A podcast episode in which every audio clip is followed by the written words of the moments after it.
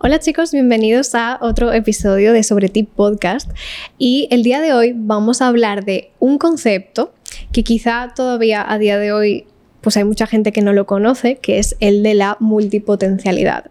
Y para debatir sobre este asunto, pues tenemos hoy a Eli. ¿Qué tal? ¿Cómo estás? Hello, hola Laura. Gracias por invitarme. Bueno, gracias a ti por estar aquí.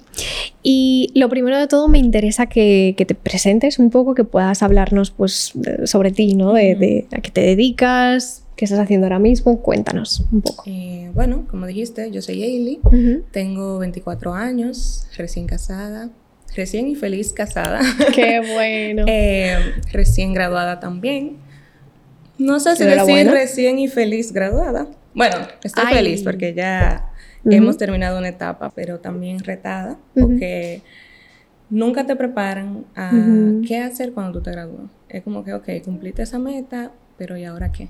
Imagínate entonces a eso añadirle que quizá tú no quieras hacer eso de lo que tú te graduaste. Porque te diste cuenta que no te gusta, no es tu pasión, no quieres vivir eh, tus días yendo a un trabajo donde no te sientas cómodo. Entonces, retado. Wow. Ahora que lo, lo mencionas así, yo creo que hay muchísimas personas que les sucede eso, que empiezan a estudiar una carrera pensando realmente qué es lo que les va a gustar y después cuando terminan la, la, carrera empiezan a trabajar de eso, que se supone que es lo que siempre habían pensado que les iba a gustar, y de repente se dan cuenta de que, de que no, de que realmente no se sienten a gusto. Y yo creo que eso es un choque tremendo, ¿no? O sea, es como wow, todos estos años, ¿no? Como que tú tienes ese, ¿cómo se llama? Ese síndrome del inversionista, ¿no? De todo lo que yo he invertido, todo mi esfuerzo, todos mis, mis días sin dormir, estudiando para estos exámenes y ahora me doy cuenta de que realmente esto no es lo que me llena quizá o, o que la, no es que no me guste a lo mejor lo que hago, sino que la forma en la que se trabaja no es lo que yo quiero para mi vida, ¿no?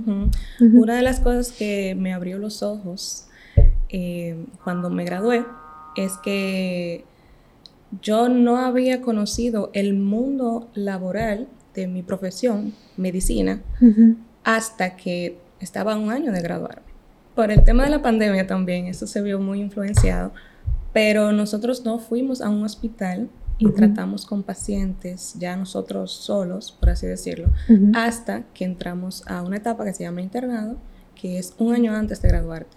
Entonces, yo en la carrera, súper emocionada, me encantaba estudiar, eh, profesores, eh, tratar de entender todo, exámenes, pero entonces pasar eso a un ámbito laboral, a un hospital, donde no es lo mismo que tú estás atendiendo, no son cuadernos que tú estás viendo, son pacientes. Creo que eso fue un choque muy grande que yo tuve, que hizo que yo empezara a reevaluar los, lo que yo quería, que todavía quiero para mi vida, y ese fue el inicio, básicamente. Es como una especie de crisis de identidad de repente, ¿no? Totalmente. Totalmente. Eh, faltando como tres meses para terminar el internado, eh, yo tuve un incidente con un paciente que tenía hepatitis B. Y yo me pinché con una aguja de un paciente. Y yo entré, o sea, en una crisis nivel que, no solo por ese suceso, sino porque ya tenía varios meses pensando si realmente eso era lo que yo quería. Entonces, ese incidente con ese paciente simplemente fue lo que me sacudió. Me dijo, analiza bien si esto es lo que tú quieres para el resto de tu vida. Y ahí fue que empezó todo. Claro. No, y, yo creo que es súper complicado entonces ahí empezar a, a reevaluar porque eh, dices, bueno, si no me gusta esto, que es lo que yo llevo pensando toda la vida que me gusta, ¿qué me gusta? O sea, cómo tú empiezas a, buscar otras alternativas cuando realmente tampoco tienes ninguna base de, nada, ¿no? O sea, tú estás en ese punto y, y cómo tú sabes qué es lo que, lo que quieres, porque a veces me pasa esto, ¿no? O sea, en, consulta a muchos pacientes yo digo, bueno, realmente qué es lo que te apasiona y muchísima gente se queda en blanco, como que realmente es que no sé. ¿Y cómo puedo empezar a saber qué es lo que me gusta? Yo siempre digo, no sé si me equivoco, pero yo siempre digo, bueno, por algo hay que empezar probando, ¿no? Porque si nunca pruebas algo, tú no sabes si te va a gustar o si no te va a gustar. Y realmente lo peor que te puede pasar es que no te guste y si no te guste, eso también está de cierta forma definiéndote, ¿no? O sea, te está ayudando a reforzar esa identidad de, ok, al menos ya sé que esto no me gusta y de algo ayuda. No sé si tú crees que esa también es una buena forma de empezar o cómo, cómo fue tu caso al menos. Tú mencionaste eh, al inicio algo muy importante que era con el tema de la diferencia de España y de aquí. Eh, quizás en el exterior las personas tienen eso un poquito más fácil porque desde pequeños te van introduciendo a mundos y a áreas que tú puedes decidir, quizás no en ese momento porque tus padres te llevan obligado, pero ya cuando tú creces, tú dices, mm, no me gusta la natación. Bueno, duré dos años nadando y sé con certeza que no me gusta la natación. Aquí, lamentablemente, por temas económicos, que no todos los padres tienen el chance de llevar a sus hijos a diferentes áreas, pues simplemente tú vas a la escuela y llegas a tu casa, y vas a la escuela y llegas a tu casa y ahí creces y cuando te das cuenta ya tú te estás graduando del liceo para entrar a una universidad. Y entonces te queda como, ok, ¿y qué yo voy a hacer? Bueno, tengo la opción de hacer lo que mi papá hizo, o lo que mi mamá hizo. Eh, en la universidad donde yo estuve se dio muchísimo, que mucha gente no estaba ahí ni siquiera porque le apasionaba la medicina. Estaba ahí porque Sino porque papi, mami, mami tiene un consultorio, un, un consultorio. un consultorio y cuando ellos se vayan yo me voy a quedar con eso. Ya ahí tú te ahorras millones de pesos que si tú sabes, si no lo haces tú, lamentablemente o se vende o va a quedar alguien que ni siquiera es de la familia y tú digas por seguir con el negocio familiar, pues nada, lo haces sin saber las consecuencias que tiene personalmente. Claro. Exacto. ¿Y cómo fue tu proceso, no? De, tú estabas en ese punto de, vamos a llamarlo, crisis eh, de identidad, de realmente qué es lo que a mí me apasiona, qué es lo que yo quiero hacer con mi vida. ¿Cómo saliste de ese, de ese cuestionante? claro. Hoyo. De ese hoyo. Me gusta decirle hoyo porque realmente eh, caí en una crisis existencial muy grande. Cuando yo me iba a graduar, que yo me puse a ver todas las opciones que yo tenía para estudiar en la universidad, yo decía como, eh, ok, está educación, pero me gusta educar, me gusta enseñar lo que sé, pero el sistema educativo de aquí no me apasiona, entonces no. Eh, derecho, ay no, no me gusta derecho. Entonces empecé como a descartar todo y al final la que me quedó fue como medicina. Tengo que recalcar dentro de todo esto que yo soy de Montecristi, del pueblo de Montecristi. Entonces no es lo mismo tú nacer y vivir toda tu vida en Santo Domingo, en Santiago, que tú oyes, y más en la actualidad, que fulano es eh, director de publicidad, de que eso no se oía claro. así. O sea, de qué publicidad, yo honestamente lo vine a escuchar cuando mi hermano entró a la universidad, pero era derecho, educación, médico. Las profesiones básicas, exacto. Entonces, dentro de esas, yo dije, bueno, pues la medicina. Entonces, pasa todo lo que te comenté hace un rato, llega el momento, entonces, yo tomar una decisión, porque o me quedaba en ese hoyo, dejaba pasar el tiempo y después entonces eh, volvía a lo mismo que estaba o tomaba un cambio de rumbo. Entonces, em, encontré, investigando e investigando, un término en internet que me ayudó bastante, em, que es el Ikigai. El Ikigai básicamente lo que significa es la razón de ser. Y ahí te presenta cuatro puntos donde tú tienes que analizarte y ver ¿qué tú vas a responder en cada uno? Hay uno que es lo que te gusta y tú tienes que anotar todas las cosas que te gustan. Hay otro que es en las cosas que tú eres bueno. Ok, me gusta eh, la natación. ¿Soy buena nadando? No, me ahogo rápido. Bueno, pues ya entonces eso no lo puedo anotar en esa lista. Eh, pero sí anotar las cosas en las que tú eres buena. Ok. Las cosas que te puedan pagar ok, soy buena nadando, me gusta la natación. Cuando me certifique, ¿puedo enseñar a nadar a otros? Sí, ok. Y entonces el cuarto punto es, hace un cambio en el mundo. Eso que yo puse en la lista, ¿mejora el mundo? Claro, porque si enseño a otros a nadar, menos gente ahogada van a ver. Es como esa sensación de, mm, no sé llamarlo utilidad o sentirse... Eh, bueno, sí, más, que realización es como ese... ese sentido de, de tú aportar algo a alguien, ¿no? Que creo que todos lo, lo necesitamos, todos queremos ser útiles y, y, aportar algo a la gente. Entonces, nada, encontré eso. Recuerdo que me puse enfocada a llenar eso. Eh, se recomienda hacerlo varias veces porque cuando tú estás en un punto muy abajo, tú tienes que eso que te ayudó a salir, tienes que hacerlo varias veces para ver si tu mentalidad ha cambiado. Okay. Entonces, hice mi lista larguísima. ¿Qué me gustaba? Uf, una gran cosa. ¿En qué era buena? Humildemente hablando, bueno, muchas cosas. Eh, entonces, hice todo y al final lo que te pide es que las cosas que se repiten en los cuatro puntos, ya entonces tú lo pongas aparte. Ok. Eh, en ese momento recuerdo que me salió música, eh, planificación, planificar, organización, todo lo que tenga que ver con eso. Eh, me salieron algunas cosas que en este momento no recuerdo más, pero eh, sí fue algo como que me dio una luz al final del túnel. Ahora está el detalle de que yo tenía que enfrentar a mi familia y a todos los que me rodeaban y decir, miren, nada, hasta aquí, nada, compañeros, estudiamos juntos muchos años, pero no voy a continuar. Entonces, eso fue algo que me dio mucho miedo. Sobre todo a la familia, ¿no? Que la familia están como que, ay, ya se graduó y... Los padres pagan la universidad, en la mayoría de los casos. Entonces, tenía mucho miedo. Y en este momento debo agradecer a mi esposo, porque en verdad ese chico se comportó como un ángel. Si bien él en ese momento yo hubiese tardado más de lo que tardé en lograr eh, resurgir de esas cenizas. Entonces, eh, nada, simplemente nos sentamos un día todos y les dije, eh, hubieron muchas lágrimas, muchos comentarios, pero sí debo agradecer que todos entendieron, todos me apoyaron. Qué bueno. Y nada, eso fue básicamente el inicio de, de, a dónde estoy ahora. Qué bueno, sobre todo en ese momento tu red de apoyo, ¿no? O sea, creo que, que, todos lo necesitamos. Porque claro, ya es algo que para ti es difícil y si además tú lo, te atreves a comunicarlo y te topas con que tu entorno eh, te invalida y te dice, Dios mío, pero ¿y cómo tú ahora? ¿Y por qué tú no te diste cuenta antes? ¿Y por qué no sé qué? ¿No? O sea, como que todo eso eso te hace sentir súper mal, o sea que qué bueno que tú puedas tener esa red de apoyo.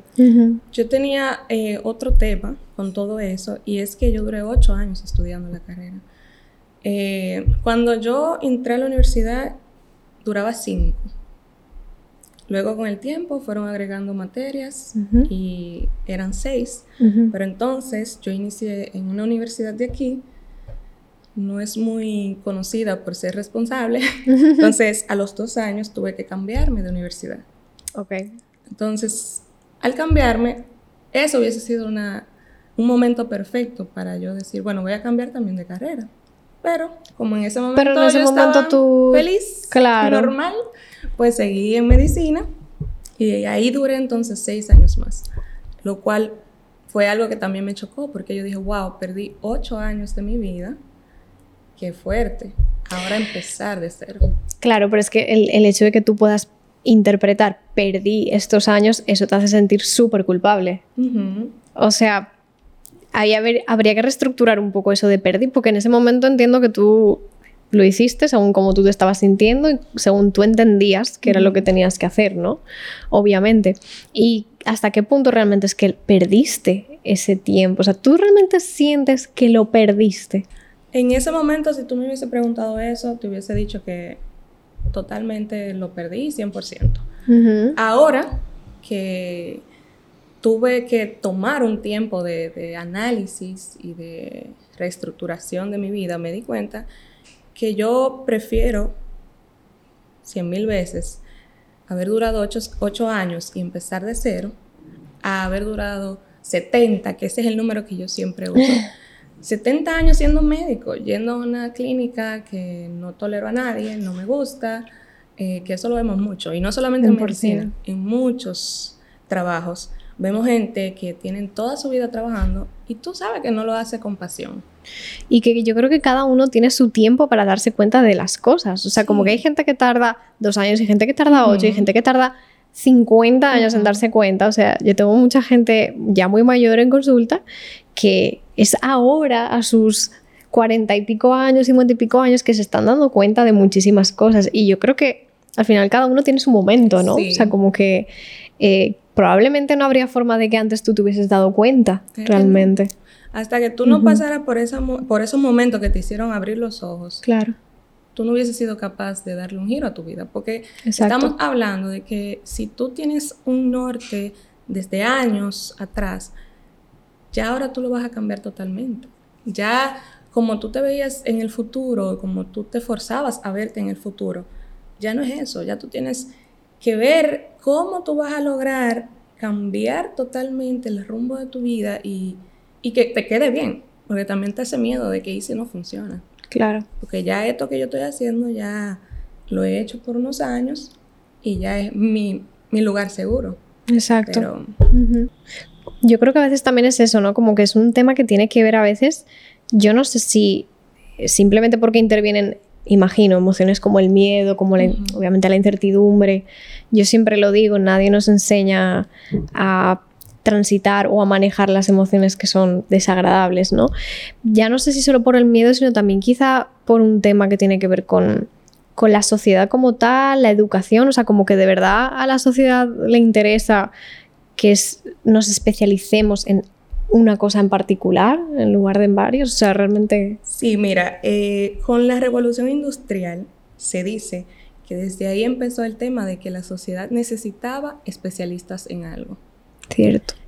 Antes, eh, de hecho, ese es uno de los temas que, yo voy a tratar de, de, incluir, y es que antes las personas no tenían un solo, una sola área en la que especializarse, pero pasa la revolución industrial todo lo que vino con eso, entonces la gente sí sintió la necesidad de, ok, para yo tener éxito, tengo que, especializarme. Que la mayoría de personas entienden éxito, X cantidad de dinero, X cantidad de estatus y poder, pues yo tengo que especializarme y ser la mejor en esa área. Pero ¿y qué tal si tú no eres la mejor en esa área porque eres la mejor en otra? Y por no abrirte paso, simplemente no lo descubres nunca. Ese es un tema fuerte. De hecho, tú no sabes la cantidad de veces que yo he escuchado esa frase de para tú tener éxito tú tienes que especializarte. O sea, lo he escuchado muchísimas veces. ¿Y qué mm, eh, características dirías que tiene una persona multipotencial? O sea, ¿cómo yo sé si yo soy multipotencial, por ejemplo? Ok. Tengo para decirte, te lo dije detrás de cámara, que yo considero que tú eres una persona multipotencial. Me gusta ver el toque multipotencial en todo el mundo. Porque básicamente lo que te caracteriza como una persona multipotencial es esa habilidad de tú hacer algo que te gusta y no tener miedo de intentar otras cosas. Yo te veo a ti con la psicología, te veo a ti con el buceo, te veo a ti con eh, el surf, te veo a ti viajando, te veo a ti la filmmaker, te veo a ti la podcaster. Entonces todo eso como que me hace ver a mí que tú eres una persona con características de una multipotencial. Ahora, eh, sí existe eh, diferentes renglones, ¿verdad? La gente eh, siempre tratando de complicar las cosas ha dividido los diferentes tipos de multipotenciales que hay, pero para mí lo que te caracteriza como una persona multipotencial es tú saber que no hay un área de tu vida en el que tú tengas que especializarte y morir ahí. Si tú eres consciente de que te gustan 10 cosas, pues tú también eres capaz de hacer las 10 cosas. Exacto. En ese sentido, como que parece que a la sociedad le choca ver que tú, por ejemplo, en este caso, que yo soy psicóloga, pero que además de psicóloga soy muchas más cosas. O sea, como que sí, tú me puedes ver en consulta muy formalita, muy tranquila, muy tal, pero yo fuera soy otra cosa también. Y yo, de hecho, vi a, una, mujer hablando que ella era doctora y además ella era eh, profesora de twerk. Y a la gente eso le, choca tanto. Y es como que la chica decía, a ver, pero que yo en consulta no me ponga a mover el culo. O sea, obviamente, yo en consulta, o sea, soy la mejor profesional, o sea, en lo que yo hago soy buenísima, pero yo tengo una vida fuera de, y como que la gente le, choca eso, ¿no? Y eso se asocia a tu profesionalidad y eso a mí me enoja tanto. O sea, dudas de tu capacidad. La vi buceando, esa no debe ser tan buena psicóloga entonces. ¿Qué? ¿Cómo así? Exacto, de hecho mis padres eran los primeros que a mí me decían como que, Laura, pero tú eres psicóloga, eh, tú, tú no puedes estar por ahí gritando y tú no puedes estar ahí y yo diciendo como que, ¿cómo? ¿Cómo? Sí puedo, mira. Claro. Hay un término que lo dice, sí puedo. Exacto. Literal, eh, entonces... Perdón que te iba a interrumpir. Pero eh, con eso a mí me, me da mucha gracia porque es lo que nosotros decimos. O sea, si tú no te especializas en un área, eh, tú no eres lo suficientemente bueno. Una de las cosas que más me daba enojo cuando yo empecé a salir de la medicina y entrarme en este mundo de la multipotencialidad es que mucha gente me decía a mí, hasta que tú no seas especialista en medicina, tomes una especialidad, tú no eres gente. O sea, tú eres un médico general y tú en este país no eres gente. Entonces yo me ponía a pensar, tú me vas a decir a mí que yo duré ocho años, en mi caso, hay gente que dura más, hay gente que dura menos, pero yo duré ocho años estudiando, me gradué y yo no soy nadie en este mundo, simplemente porque no logro tener una especialidad. No lo veo como, no le veo la lógica, tú sabes. Entonces, algo que eh, bueno, caracteriza también a los multipotenciales, aparte de simplemente tener muchos gustos y talentos, es que pueden llevarlo todo. El hecho de que tú de lunes a viernes, de tal hora a tal hora, trabajes en una oficina como psicóloga, no te impide que los sábados tú vayas a bucear, pero que los domingos tú hagas otra cosa. Entonces, eso es una característica, una característica, perdón, de que tú eres una persona multipotencial. Cada cosa, cada área de tu vida te importa y tú le sacas el tiempo a cada área de tu vida, eh, dependiendo obviamente de qué tanto beneficios te dan, porque aunque te guste bucear, ahora mismo lo que te está dejando dinero quizás es otra área. Entonces uno también como que tiene que, que visualizar esa parte, pero eh, el, multipotencial saca el tiempo, saca la oportunidad de hacer todo. Exacto. De hecho, ahora que lo estabas mencionando, creo que también se asocia mucho con la estabilidad. Es decir, cuando la gente, incluso mi familia, que me dice, Laura, pero tú pretendes en algún momento volver a España, ¿tú qué vas a hacer? Tal, y yo siempre digo, no sé, estoy fluyendo, tranquilo. Y como que hay mucha gente que lo asocia a, wow, qué inestable. Totalmente. Y yo no me siento inestable. O sea, yo, yo siento que soy cambiante. Sí, como que yo fluyo mucho con cómo yo me voy sintiendo en cada momento, lo que voy necesitando en cada momento, pero yo no me siento inestable. O sea, yo siento que soy muy funcional. Yo soy capaz de llevar mi trabajo, yo soy capaz de llevar mis proyectos, soy capaz de dedicar los fines de semana a lo que yo quiera dedicarlos. O sea, ¿por qué se asocia el tú quizá no estar enfocada en una sola cosa con que tú eres una persona quizá un tanto más inestable? O sea, eso yo siempre me lo he preguntado. Eh, te llaman inestable, te llaman indecisa. A mí una vez me dijeron que yo parecía un colibrí porque voy de una flor a otra volando y pico aquí y pico allá y pico aquí y pico allá que yo tengo que sentarme en una flor y ya encargarme de esa flor porque sí. No, o sea, esa es la mentalidad que eh, yo quiero tratar de cambiar. No es que mi trabajo va a cambiar todos los años desde esa revolución industrial hasta ahora. No va a cambiar las mentalidades de esas, de esas eh, personas que nos vigilan, que nos cuidan nuestros padres, ¿verdad? Pero al menos yo quisiera que cuatro gente que tenemos aquí adentro se vayan hoy de aquí sabiendo que pueden hacer lo que quieran hacer y eso no significa que sean inestables, indecisos, eh, incapaces de hacer algo, que eh, no puedan ser capaz de lo que sea que hagan, hacerlo bien. Exacto. Esa es la mentalidad que quiero romper, porque como multipotencial sí puedo dar fe de que se puede. Claro. Y de hecho, em, aquí me llega una duda, no sé, incluso ya a nivel personal, ¿no? Porque también se asocia mucho con el tema de la falta de compromiso. Ni siquiera creo que tiene relación con las pasiones y tu área laboral, la parte del compromiso. porque, perdón que te ponga a ti de ejemplo, pero es para, para que la gente entienda, ¿verdad? Si tú buceas los fines de semana, eso no evita que tú de lunes a viernes tú vayas a tu trabajo. Entonces, eso es un compromiso. Tú tienes el compromiso de estar de tal hora a tal hora y de hacer tal cosa, de atender a tantos pacientes. Eso tú lo sigues haciendo igual. Entonces, a veces ni siquiera le veo la relación que tiene la palabra compromiso con el tú simplemente eh, llevar diferentes áreas de tu vida y explotarlas. Te digo, honestamente, yo a día de hoy sé que quiero dedicarme a la psicología, yo te diría que es mi pasión, o sea, que, yo amo lo que hago, pero yo siempre me mantengo con esa mentalidad de que yo no sé si dentro de cinco años ya yo voy a querer dedicarme a esto. Y está yo no sé. Perfecto.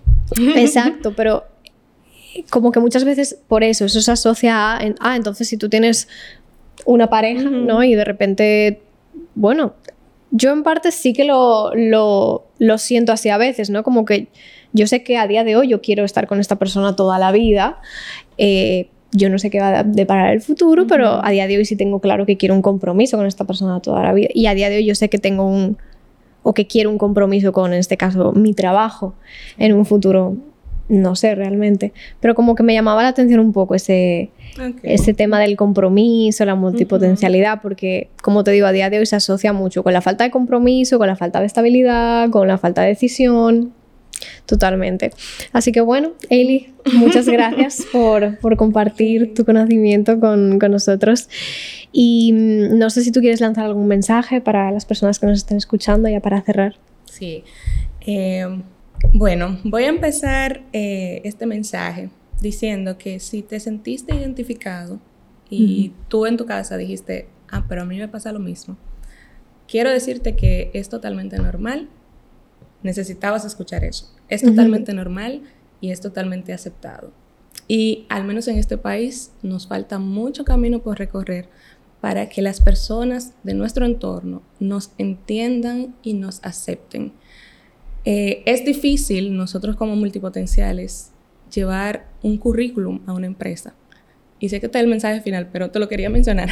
Porque cuando ese jefe de recursos humanos ve tu currículum, ah, tú duraste un año en fotografía, pero veo que también tú duraste un año en, en dando asistencia a una profesora, pero veo que duraste un año eh, cantando. Eso puede dar mucho miedo a tu empleador.